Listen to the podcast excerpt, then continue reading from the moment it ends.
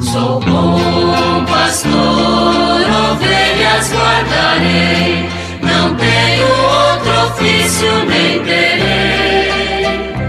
Quantas vidas eu tiver, eu lhes darei.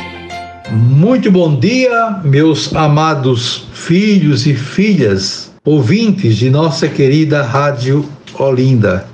Continuemos com a nossa catequese à luz do Catecismo da Igreja Católica. Estamos na terceira parte, tratando da vida em Cristo, no capítulo terceiro, a salvação de Deus, a lei e a graça, e caminhando para a conclusão do sexto mandamento da lei de Deus: não cometerás adultério. Êxodo 20, 14 Deuteronômio 5:17. Chegamos ao número 2387, cujo tema é Outras ofensas à dignidade do casamento. Assim nos ensina o catecismo.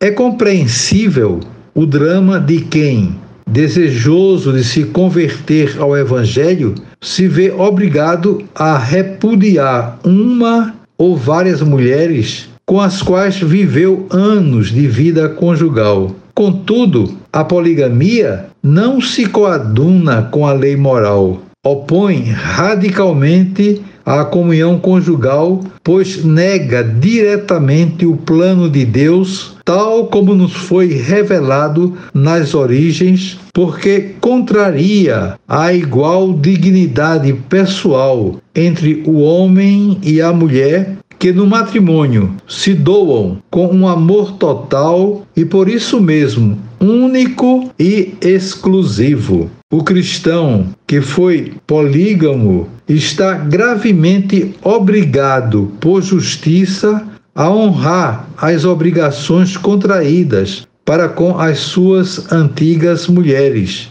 bem como para com os filhos. O incesto designa relações íntimas entre parentes ou pessoas afins, em grau que proíba entre eles o casamento.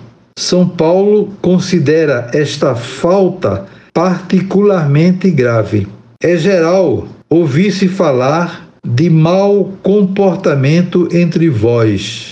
Um dentre vós vive com a mulher de seu pai é preciso que, em nome do Senhor Jesus, entreguemos tal homem a Satanás para a perda de sua carne. Nós escutamos aqui uma citação de 1 Coríntios 5, 1, 4, 5. O incesto corrompe as relações familiares e caracteriza uma regressão para a animalidade. Podemos ligar ao incesto os abusos sexuais perpetrados por adultos contra crianças ou adolescentes confiados à sua guarda.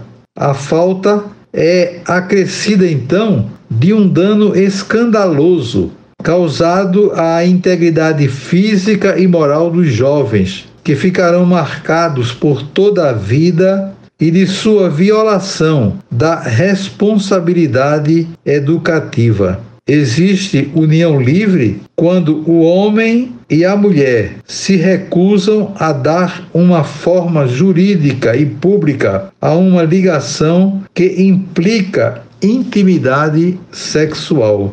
A expressão é enganosa. Com efeito, que significado pode ter uma união na qual as pessoas não se comprometem mutuamente e revelam assim uma falta de confiança na outra, em si mesmo ou no futuro? A expressão abrange situações diferentes: concubinato, recusa do casamento enquanto tal, incapacidade de assumir compromissos a longo prazo.